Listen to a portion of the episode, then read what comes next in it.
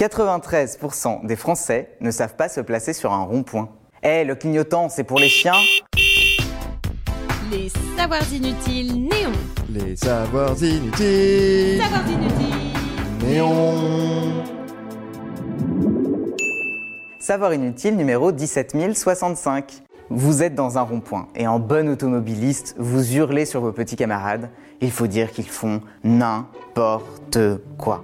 Dans une enquête Opinionway publiée en 2016, 93% des Français reconnaissent ne pas savoir exactement où se placer sur un rond-point. Plus de 9 sur 10. Belle perf, bravo Toujours selon ce sondage, il y a 2-3 choses qu'on maîtrise plutôt bien, il faut le dire. Les feux orange, c'est acquis pour 81% d'entre nous, et la ceinture de sécurité à l'arrière pour 95%. Notons quand même qu'il y a 5% qui n'ont toujours pas compris que la ceinture, c'est pas une option. Revenons à nos ronds-points. Les deux règles à retenir sont pourtant simples. 1. La priorité est donnée à celui qui est déjà sur le giratoire, en gros premier arrivé, premier servi. Et deux, quand on compte prendre l'une des deux premières sorties à droite ou en face, on reste sur la voie extérieure. Sinon, si nous tournons à gauche ou si on fait demi-tour, on prend la voie intérieure. C'est simple, non? Règle bonus, c'est cadeau, utilisez vos putains de clignotants. Pourquoi ça ne rentre pas alors que la France est un peu spécialiste du giratoire? On en compterait entre 30 000 et 50 000 sur le territoire. On est devant les États-Unis pour une fois. Et on en a six fois plus que les Allemands. Fierté nationale, Angela Merkel est dans sa jalousie. Nous sommes dans le jacuzzi. Mieux que ça, le rond-point. Eh bien, c'est nous qu'on l'a inventé. Au début du XXe siècle, Eugène Hénard, urbaniste, se rend compte que c'est le boxon sur la place de l'Étoile à Paris. 12 avenues déversent des flots de voitures et chacun a ses propres règles, et dans un sens, et dans l'autre. Et Eugène, ça l'embête un petit peu.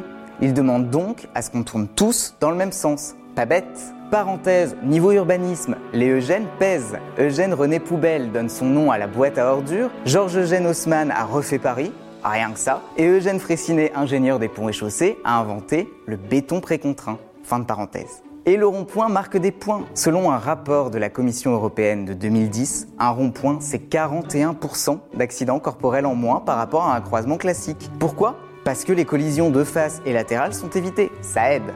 Et au rond-point, on ralentit. Enfin, en théorie. Un giratoire, c'est aussi très cher, entre 200 000 et 1 million d'euros, et 10 000 euros par an et par infrastructure si vous mettez des plantes dessus. Sans parler des sculptures de très bon goût que les maires affectionnent tout particulièrement. Car le rond-point, c'est l'occasion de matérialiser l'entrée de la commune, de marquer les électeurs, et ça serait dommage de se priver d'une croûte. L'association Contribuable Associée a défini un classement des pires ronds-points à partir des votes des internautes.